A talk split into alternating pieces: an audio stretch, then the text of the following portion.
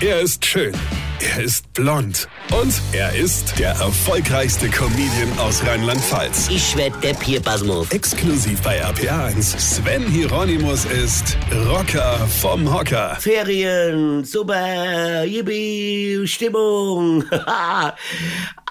also natürlich nur für die Kinder. Für die Eltern beginnen ja jetzt wieder sechs Wochen lang der Hölle. Ja? Jetzt hast du die schon durch Corona monatelang am Arschhänger gehabt und homegeschoolt, ja.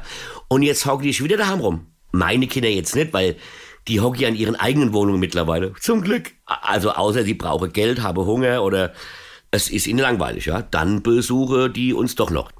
Kinder hast du wirklich so ein Leben lang am Arschhänger. Ja? Die wirst du nicht mehr los. Ja? So, und jetzt hocken die Kleinen wieder sechs Wochen lang bei Mutti und Vati zu Hause und sagen Sachen wie, mir ist langweilig, ich hab Hunger, ich bin müde, ich muss pipi. Ja, ich meine, wer kennt das nicht?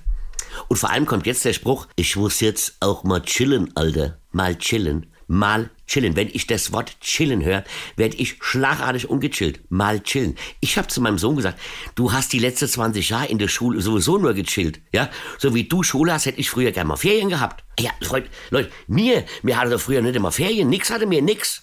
Ah ja, mein bester Freund war ein Stein.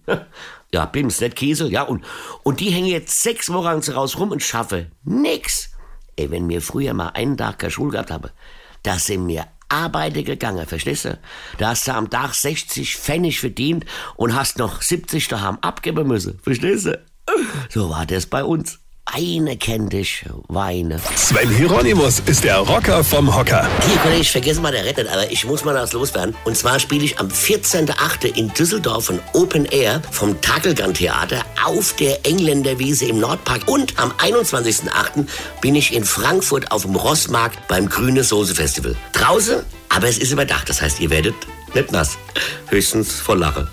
Weine kennt dich, weine. Infos und Tickets auf rb1.de.